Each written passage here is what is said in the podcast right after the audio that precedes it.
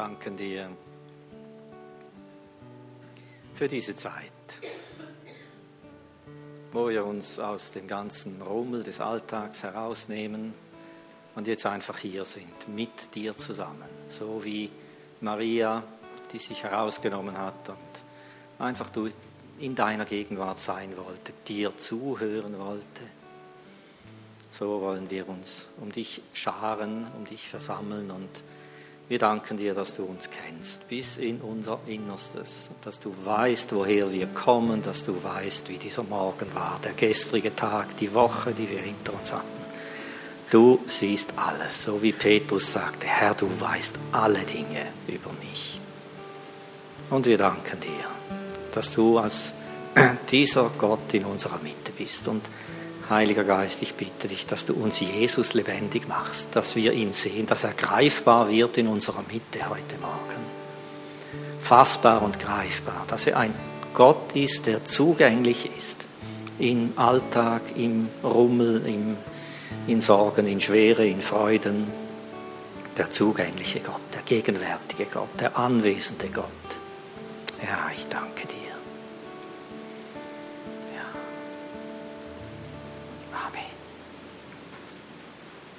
Danke vielmals. Unplugged Trio.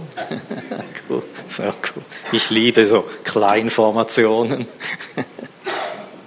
Super. Mein heutiges Thema äh, habe ich aus einem Artikel äh, aus einer christlichen Zeitung. Das hat mich sehr berührt, als ich diese, dieses Zeugnis las und inhaltlich geht es darum, Freunde Gottes werden. Ich habe äh, festgestellt, irgendwie so in meinem Hinterkopf habe ich gedacht, habe ich doch schon mal drüber gesprochen, ja, oder öfters wahrscheinlich, in einer Form, aber ziemlich direkt, und das war genau vor zwei Jahren, habe ich die Ferienablösung gemacht, da vorne, die Sehnsucht Gottes hat das geheißen, wer Lust hat, das nachzuhören. Äh, das ist noch etwas breiter abgesteckt dort. Heute ist es mehr, habe ich den Fokus etwas enger gesetzt. Und zwar geht es um einen Mann, der heißt Marc Dupont. Der Mann, der reist äh, sechs Monate im Jahr rund um den Globus, ist internationaler Referent, erlebt enorm vieles äh, mit Gott, ist ein vollmächtiger Diener und er hat erzählt, dass er immer mehr gespürt hat, wie in seinem Herzen irgendeine Leere sich breit machte. Er spürte, ich komme irgendwie in eine Krise, obwohl alles läuft. Der Dienst läuft, es bringt enorm viel Frucht, in der Familie ist es gut. Er konnte nichts feststellen, was jetzt der Grund sein könnte dafür, hat aber bemerkt, dass irgendwie etwas in ihm äh, nicht gut ist und hat gemerkt, das hat mit Gott zu tun. Gott will ihm etwas Neues zeigen. Und er hat Gott dann intensiv gesucht. Und irgendwann hat er deutlich gehört, wie Gott zu ihm sagte, ich habe viele Diener, doch nur wenige Freunde. Als Gott das sagte, war ihm alles klar. Er wusste, da ist viel tun für ihn, viel ringen ums Reich Gottes, viel Beten, Gebet um verlorene Menschen und so weiter. Äh, aber für Gott selber, für diese Freundschaftsbeziehung bleibt fast keine Zeit.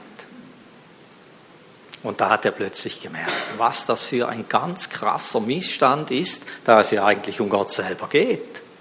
Jesus sagte, ich bin der Weg zum Vater. Das wäre die Antwort. Also müsste der Vater doch das Wichtigste sein oder Gott müsste das Wichtigste sein. Ich habe viele Diener, doch nur wenige Freunde, viele, die sich kümmern um mich und schauen für meine Dinge, aber diese Freundschaftsbeziehung mit ihnen, wir sehen hier, wie das, das Herz Gottes schlägt. Er sucht diese Freundschaftsbeziehung. Er sucht viel mehr wie nur etwas tun für ihn, Frucht bringen. Das ist alles gut. Versteht ihr? Steht alles auch in der Bibel. Ich habe euch berufen, um Frucht zu bringen für Gott und so weiter. Aber zuerst kommt er und die Beziehung mit ihm. Das hat mich sehr berührt, als ich das so las. Und äh, wie das so schlicht gesagt ist, ich habe viele Diener, doch nur wenige Freunde. Und das, was besonders berührend ist, ist, dass Gott dieses anstrebt, dieses Freundschaftsverhältnis. Er, Gott, der Himmel und Erde gemacht hat, möchte eine Beziehung, die man Freundschaft nennt mit uns. Ich denke, wenn, wenn wir von unserer Seite her das aufgleisen würden und sagen, Gott ist mein Freund und so, das ist doch etwas anmaßend dann, oder etwas ist gut, ziemlich anmaßend, oder? Grenzt irgendwie vielleicht an Größenwahn oder Narzissmus oder irgendetwas. Aber wenn Gott das wünscht, ist das eine ganz andere Sache. Ich lese noch ein Zitat vor aus diesem Buch. Ich habe mir das dann gleich bestellt. Ähm, Da schreibt er, was also möchte dieser gewaltige Gott, der sich selbst Ich bin nennt, von Ihnen und von mir? Mit einem Wort, Liebe. Was aber bedeutet dieses Wort tatsächlich in einer Kultur, in der Menschen Lust mit Liebe verwechseln und oftmals mehr ihrer Arbeit und ihrem Sport hingegeben sind als ihrem Ehepartner, dem sie einmal versprochen haben, ihn bis ans Ende zu lieben. Für Gott bedeutet Liebe Freundschaft. Eine Freundschaft, die so tief ist, dass seine Gegenwart und sein Wille zu unserem Ein und alles werden und uns mehr bedeuten als jede andere Person, jede andere Sache und jede andere Aktivität. Diese Formulierung für Gott bedeutet Liebe, Freundschaft, hat das für mich irgendwie plötzlich greifbarer gemacht. Liebe ist so etwas manchmal nicht so wirklich fassbar. Freundschaft, das ist viel griffiger, dieser Begriff. Da kann man sich gleich etwas vorstellen.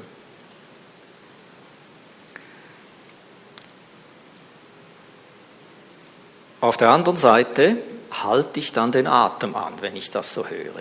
Ich weiß nicht, wie es euch geht. Ähm, Tröstlich war, ich habe festgestellt, als ich diese Stellen über Freundschaft las, wo Jesus zum Beispiel sagt zu seinen Jüngern, ich sage euch, dass ihr jetzt meine Freunde seid, weil ich mein Herz mit euch geteilt habe und weil ihr das weitertragt. Ihr tut das. Ihr, es bewegt euch auch, was mich bewegt. Diese, diese Worte sagte er, wenn wir den Zusammenhang anschauen, ein paar Stunden bevor alle davonliefen. Er sagte das ihnen während des letzten gemeinsamen Essens, wahrscheinlich dort irgendwo. Und dann vergingen einige Stunden, zwölf, weiß nicht genau wie viel, und dann sind sie in alle Himmelsrichtungen davongerannt. Und er sagte zum Beispiel dort im Garten Gethsemane, könnt ihr nicht eine Stunde mit mir wachen und mit mir kämpfen? Das ist das ist die Herausforderung meines Lebens. Das ist die schwerste Sache, die jetzt auf mich zukommt. Und sie sind immer wieder eingepennt. Sie schafften das nicht, wie man eigentlich denkt. Jetzt sollten, für das sollten Freunde da sein jetzt, oder? Ihn unterstützen. Sie haben es nicht geschafft. Und nachher, als dann wirklich zur Sache ging, sind sie alle verstorben. Mehr oder weniger. Die einen, die einen im Hintergrund ein bisschen, andere davon gerannt. Andere völlig irgendwie ausgeflippt. Das war chaotisch.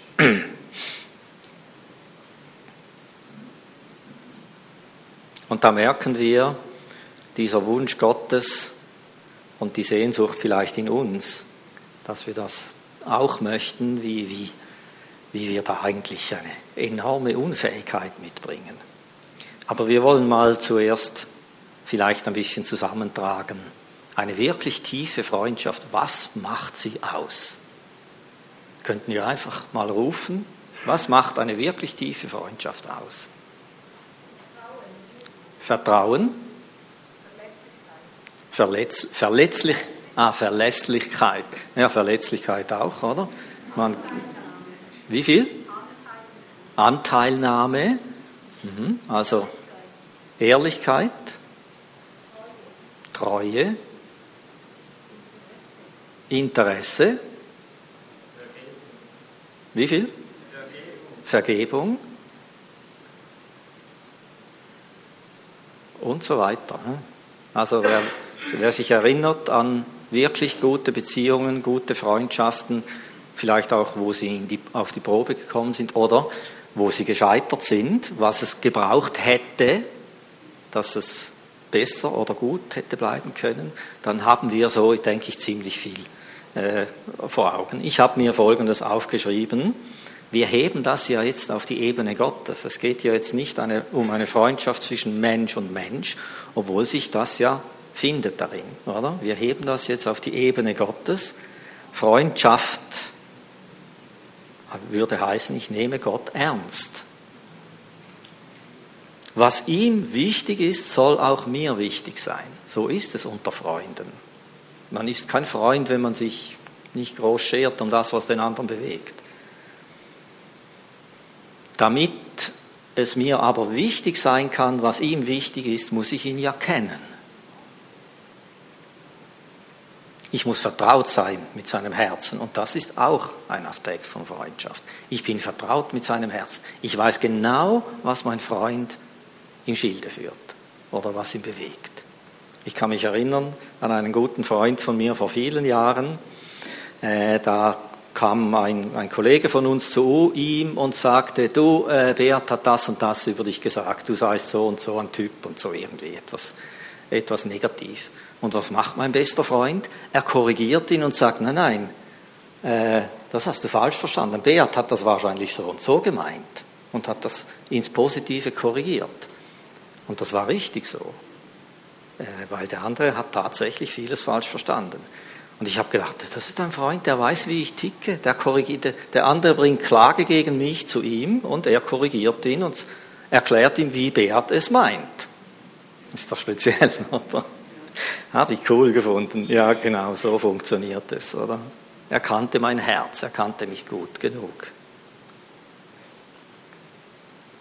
Freunde stehen zueinander und sind treu und vertrauen sich auch gegenseitig an. Das ist so ein kleiner Streifschuss, was Freundschaft alles beinhalten könnte. Aber wir sehen diesen Maßstab. Ne? Also ich weiß nicht, wie es euch geht. In mir gibt, entstehen dann zwei Dinge. Auf der einen Seite eine Ahnung, dass das der Schlüssel sein könnte für alles, für ein ganz anderes Christsein, wenn wir so diese Freundschaft, in diese Freundschaft hineingenommen sind und diese mit ihm leben können. Und auf der anderen Seite steigt da eine leichte Panik auf. Äh, ja, wenn das der Maßstab ist, dann auf Wiedersehen. Ich weiß nicht, wie geht es euch? Findet ihr mal doch cool, wir sind dabei? Oder steigt da auch äh, eine, eine Ungewissheit, ein Gefühl der Unfähigkeit auf? Bin ich würdig dem? Schaffe ich das? Kann ich das überhaupt? Ich schaffe sie aber weit geringeren Dingen nicht. Wie soll denn das gehen, oder? Da ist mir Sprüche 22,11 in den Sinn gekommen. Wer Herzensreinheit liebt und Gnade auf seinen Lippen hat, dessen Freund ist der König. Okay, es geht darum, Freunde des Königs zu werden. Und das macht dann die Verhältnisse schon etwas klarer, wie wir sind Freunde, so, oder? Freunde des Königs werden wir. Also wir sind geladen dort. Das ist nicht ein Heimspiel. Er kommt zu uns und er ist da und wir, wir sind da, die, die Leute, die wissen, wie es läuft, sondern wir sind auf fremdem Boden, wir werden in den Thronsaal geladen. Das ist sein Heimspiel. Und doch sucht er das. Er sucht diese Nähe, er sucht diese Unkompliziertheit, er sucht diese Natürlichkeit, er sucht Freundschaft mit uns. Gut. Ähm, ich bin immer wieder, ich versuche das immer wieder zu leben im Alltag. Äh, da ist bisher eigentlich mehr Scheitern als Gelingen vorhanden und doch sehe ich, wie Gott Freude hat äh, an einfach diesen holprigen Versuchen, Freundschaft mit ihm zu leben, durch dick und dünn. Manchmal ist es sehr dick, manchmal ist es auch sehr dünn, oder? Aber irgendwie, irgendwie kämpfen wir uns da durch miteinander. Und etwas passiert in mir immer wieder. Äh, das immer tiefere Bewusstsein, ich kann das nicht, nur er kann das in mir bewirken. dass ich Freund werde. Und das geht immer tiefer und tiefer. Und Lektion um Lektion, ich verstehe es immer mehr und ich muss es immer wieder neu verstehen. Und immer wieder schaue ich auf mich und auf das, was ich jetzt geschafft habe oder nicht oder verpasst oder was immer. Und immer wieder muss ich merken, das ist sein, ich kann das nur auf seinem Grund und Boden. Nur er kann mich dazu bereit machen. Ich möchte da nur kurz zum Trost für alle, die jetzt da den Atem angehalten haben. 2. Korinther 3 sagt Paulus, Paulus sagt das, Leute, das sagt Paulus. Wenn du denkst, im Neuen Testament, da ist einer, der hat es wirklich drauf, gut, die anderen auch, oder? Aber eher von ihm wissen wir am meisten, da denkst du doch, also.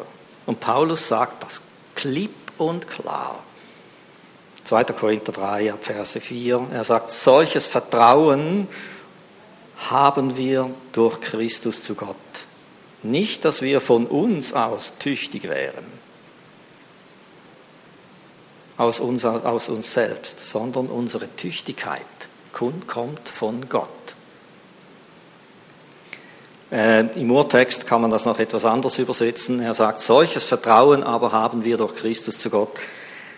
Kann man auch übersetzen mit solches Befugtsein haben wir durch Christus zu Gott. Oder solche Handlungsberechtigung haben wir durch Christus allein zu Gott. Nicht, dass wir von uns aus tüchtig oder auch tauglich wären,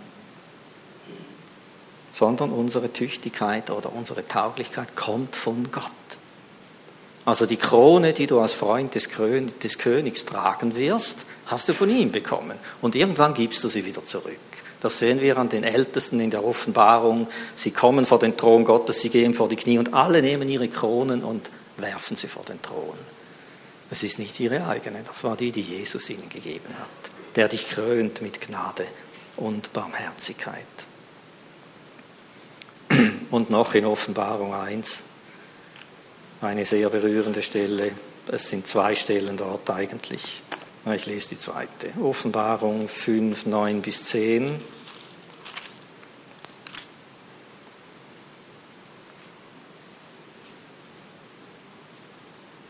Ich lese die andere. 1, 5 bis 6.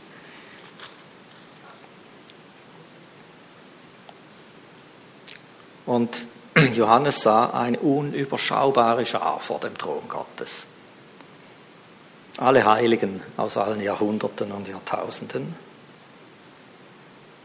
Und da heißt es, und sie sagen, alle Ehre sei Gott, dem, der uns liebt und uns von unseren Sünden erlöst hat durch sein Blut und uns gemacht hat zu einem Königtum, zu Priestern, seinem Gott und Vater alle diese Millionen oder Milliarden, ich weiß nicht, wie viel das sein werden, sie sind alle nur dort, weil sie durch sein Blut erlöst wurden und von Gott zu Königen und Priestern gemacht wurden. Dazu werden wir auch gehören, wenn wir mit Jesus unterwegs sind und den Lauf bis zum Ende laufen. Also, auch diese, all die Großen aus allen Jahrhunderten heraus, genau dasselbe.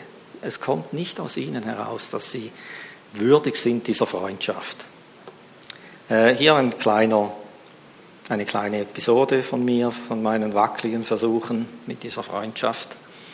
Ähm, da hat mich sehr berührt, über Tage hat mich das berührt. Ich war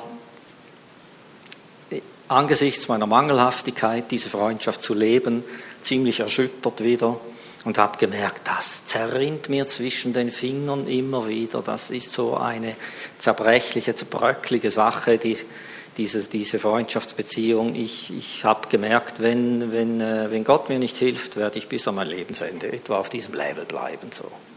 Und dazu hatte ich eigentlich gar keine Lust. Oder? Ich dachte, nein, nein, nein, das will ich nicht so.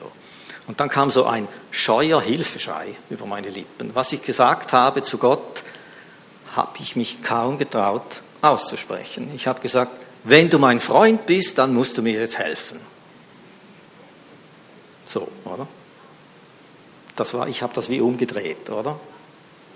Du bist ja mein Freund, jetzt musst du mir helfen, oder? Und als ich das sagte, ich habe den Satz wahrscheinlich kaum fertig gesagt, da klang in meinem Innern, so habe ich es empfunden, der Satz, dazu sind Freunde da. Und sogleich auch der Bibelvers, Sprüche 17, 17, ein Freund liebt zu jeder Zeit und als Bruder für die Not wird er geboren. Also wenn das für Gott zutrifft, auf niemanden anderen so wie für Gott. Ein Freund liebt zu jeder Zeit.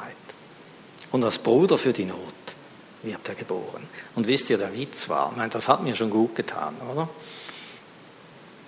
Eine Stunde später äh, habe ich da irgendwie den WhatsApp-Status durchgecheckt und da hat jemand den Vers des Tages fotografiert und eingestellt. Und der hieß, es gibt einen, der liebt und anhänglicher ist als ein Bruder. Sprüche 1824. Ich war im Zug und hatte nasse Augen und wusste nicht, wohin schauen. Das hat mich so berührt.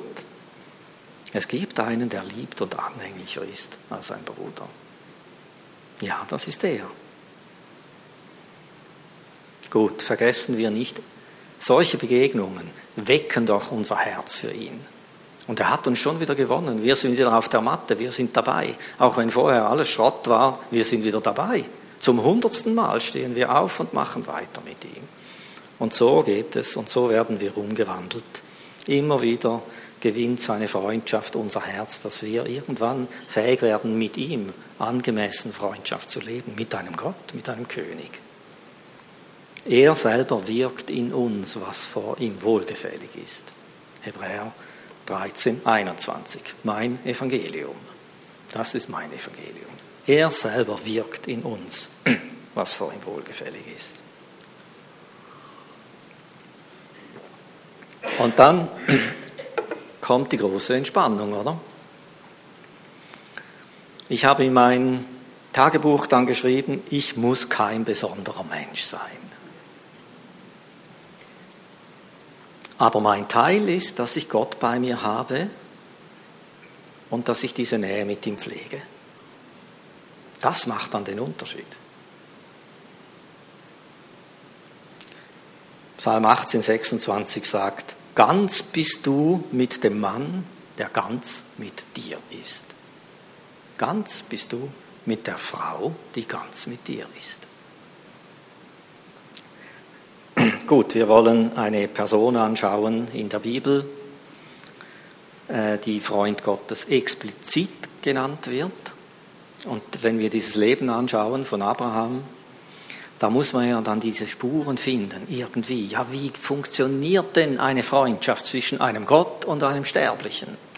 Wie geht das? Und wenn wir die, die Geschichte ist äußerst interessant zum Lesen. Wer nicht lesen mag, Hörbibel, das läuft dann wie geschmiert so, oder? Man kann das super. Du bist in einer halben Stunde über ganze Kapitel hinweg, hast einen großen Überblick und gute Übersetzung und so weiter. Da liest dann jemand noch für dich vor, oder? Ist doch ganz cool. Ich liebe so Vorleser und Erzähler. Also, Abraham wurde selber von Gott sein Freund genannt. Und was das Spezielle war, diese Freundschaftsbeziehung war so, dass Gott explizit bei ihm auf der Erde einen Besuch machen wollte. Speziell, persönlich vorbeikommen, bei ihm im Zelt. Stellt euch das mal vor. Und mit ihm essen. Und während dem Essen viel reden miteinander. Viel reden die hatten ausgiebig Zeit zum Essen. Stellt mal vor, äh, da gibt es diese witzige äh, Aussage von Abraham, die kommen daher, die drei. Am Anfang merkt er nicht so gleich, dass es Gott ist. Aber als Gott ihn mit Abraham anspricht und nicht mit Abraham, weil vorher hieß er Abraham. Und wenn wir in der Bibel lesen, die Episode bevor Gott bei Abraham vorbeikam, war die Episode, als er ihm den neuen Namen gab. Und Sarah auch.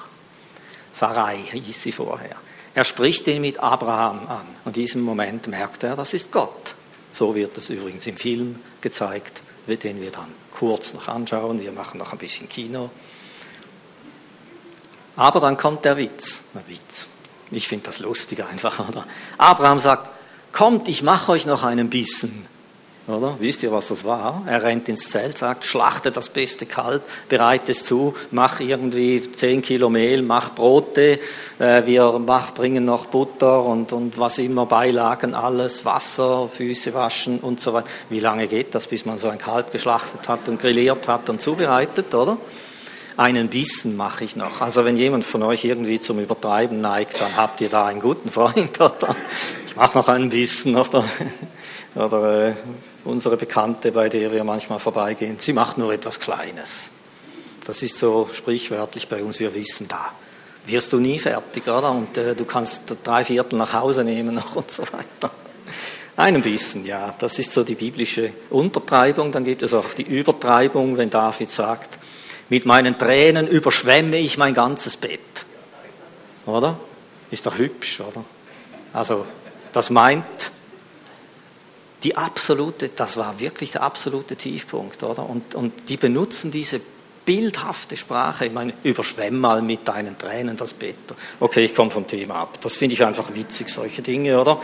Also wenn wir etwas zum Übertreiben oder zum etwas intensiv schildern wollen und wir neigen dann dazu, dass es etwas allzu farbig wird, habt ihr da jemanden oder in der Bibel habt ihr diese Sache auch. Nicht gut finde ich, wenn man dann nicht bei der Wahrheit bleibt muss ich schon auch noch sagen.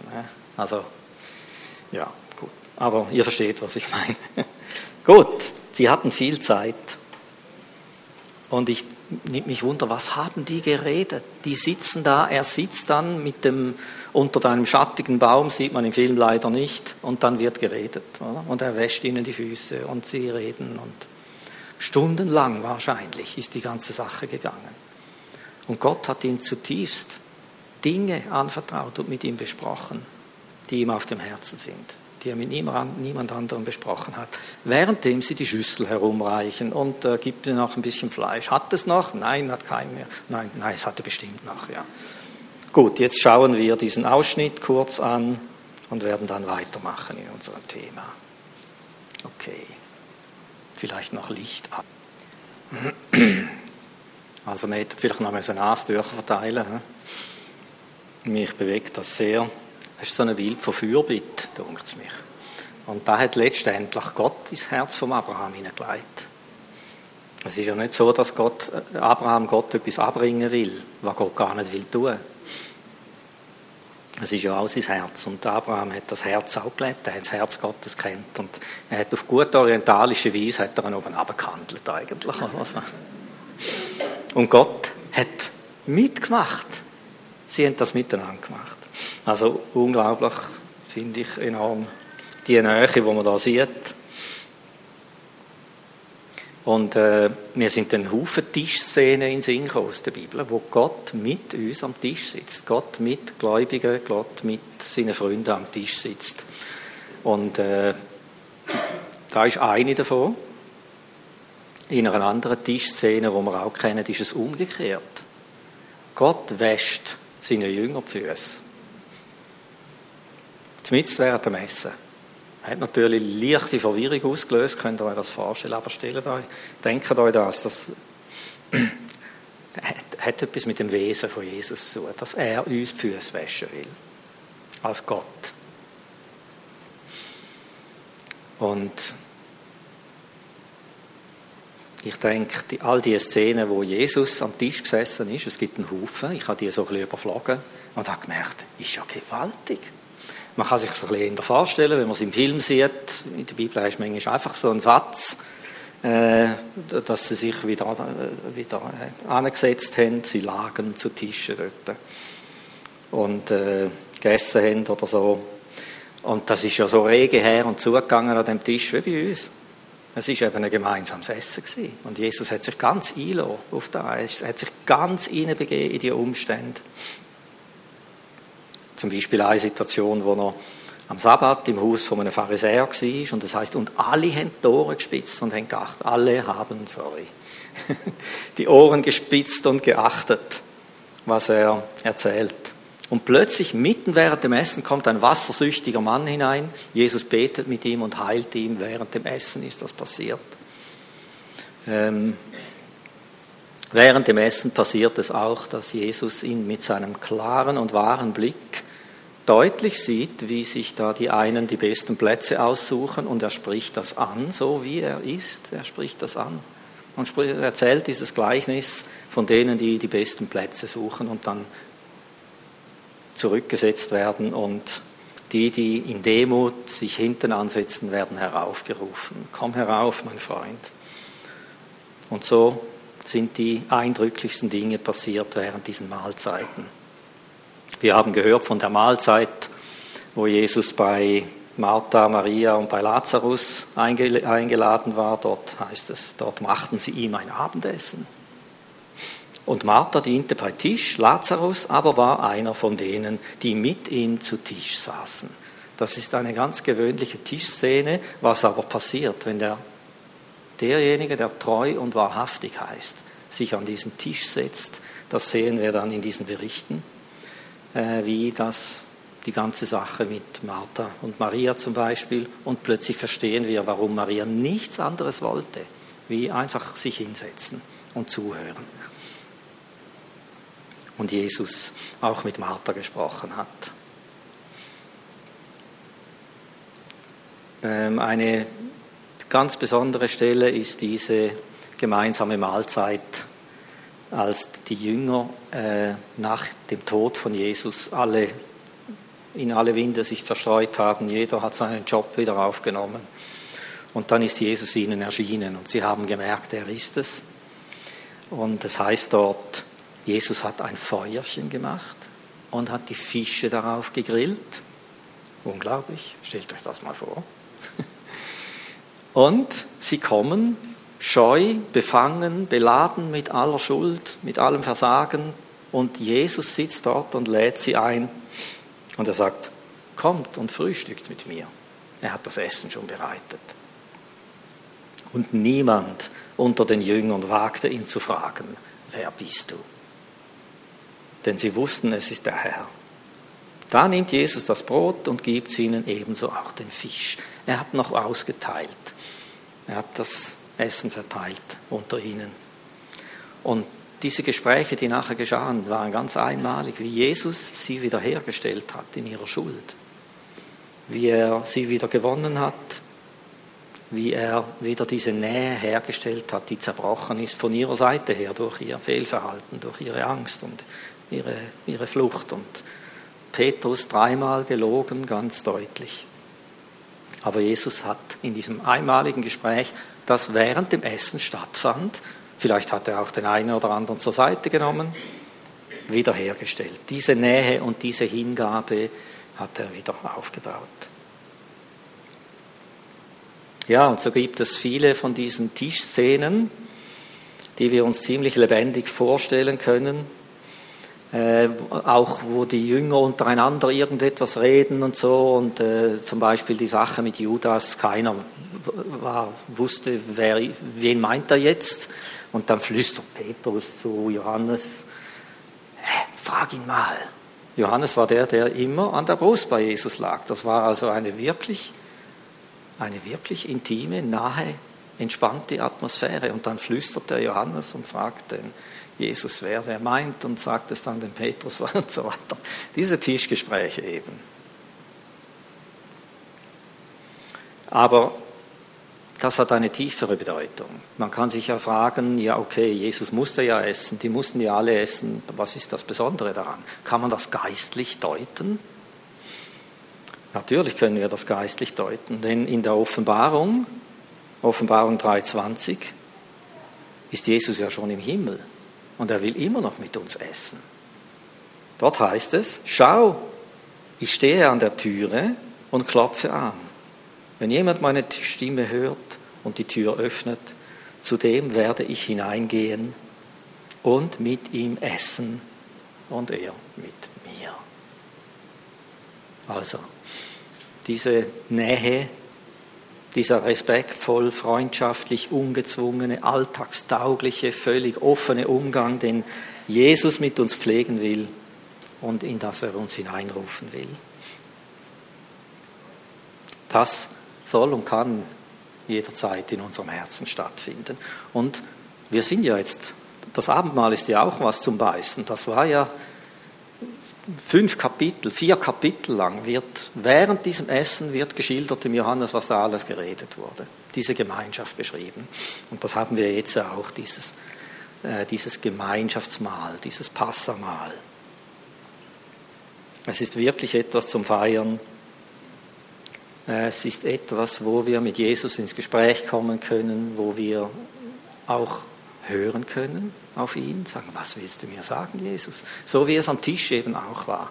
So sind wir, man sagt ja, der Tisch des Herrn. Wir sind jetzt ja auch da. Und ich wünsche mir, dass wir das wirklich lebendig auch tun können und mit Jesus in Kontakt treten. Ähm, er will unter uns sein. Mit Brot, mit Wein. Und das heißt, das Himmelreich ist nahe gekommen. Mit ihm und symbolisiert darin. Und jetzt brauche ich noch a little help for my friends, irgendwelche Leute, Freunde, die mir helfen, da das auszuteilen. Und ich bitte euch wirklich, äh, lasst es nicht so eine steife Handlung sein, sondern sucht durch diese äußeren äh, Symbolhandlung, sucht auch das Herz Gottes. Wie an diesem Abendmahl dort in dieser Kammer. Das ist gut. Das passt, oder? Lasset die Kindlein zu mir kommen, sagt er. Äh, okay, sind wir zu dritt? Es gibt Leute unter uns, die schauen seit 20 Jahren zu. Ihr, ihr wisst bestimmt, wie das läuft jetzt da vorne, oder? Und auch wenn wir das jetzt nicht ganz nach Schablone machen, das ist ja egal, oder? Ja, okay. Und zum Austeilen brauchen wir dann auch noch irgendwer da hinten ein bisschen herumreicht. Aber wir sind ja unter uns. Äh, ich, ich segne das einfach so und dann teilen wir das aus. Ist das okay? Ja? Jesus, wir danken dir, dass wir hier mit dem Brot deinen Leib haben. Dass eigentlich gibst du dich uns jetzt zum Essen.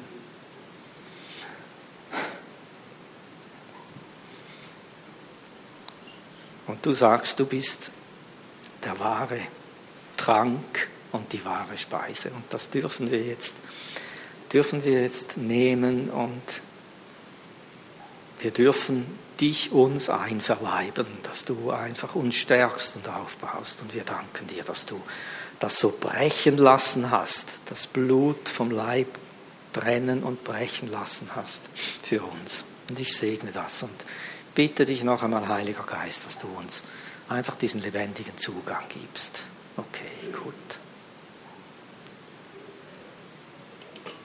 Also wenn du sagst, das Reich Gottes ist nicht dort irgendwo oder da, sondern es ist mitten unter uns, dann verstehen wir jetzt irgendwie, was, das gemeint, was damit gemeint ist. Wenn du bei uns bist, so ist das Reich Gottes mitten unter uns, in unserer Mitte. Und wir danken dir für deine Sehnsucht und für dein Herz, dass du diese Nähe suchst. Dieses Unkomplizierte, dieses mitten im Alltag bei uns sein, dieses Leben teilen wollen mit uns. Herr, wir danken dir und ich möchte einfach jedes segnen mit dieser, mit dieser Sehnsucht nach dieser Freundschaft mit Jesus, mit Gott, mit dem Heiligen Geist. Danke für das Wort, die Gnade des Herrn Jesus Christus, die Liebe Gottes und die Gemeinschaft des Heiligen Geistes sei mit euch.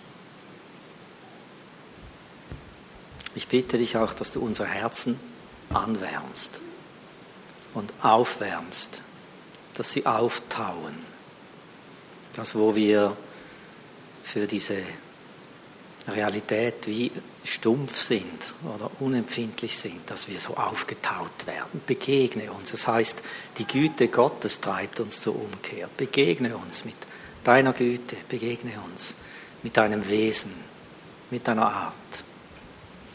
Und taue unsere Herzen auf. Gewinne uns für dich. Amen.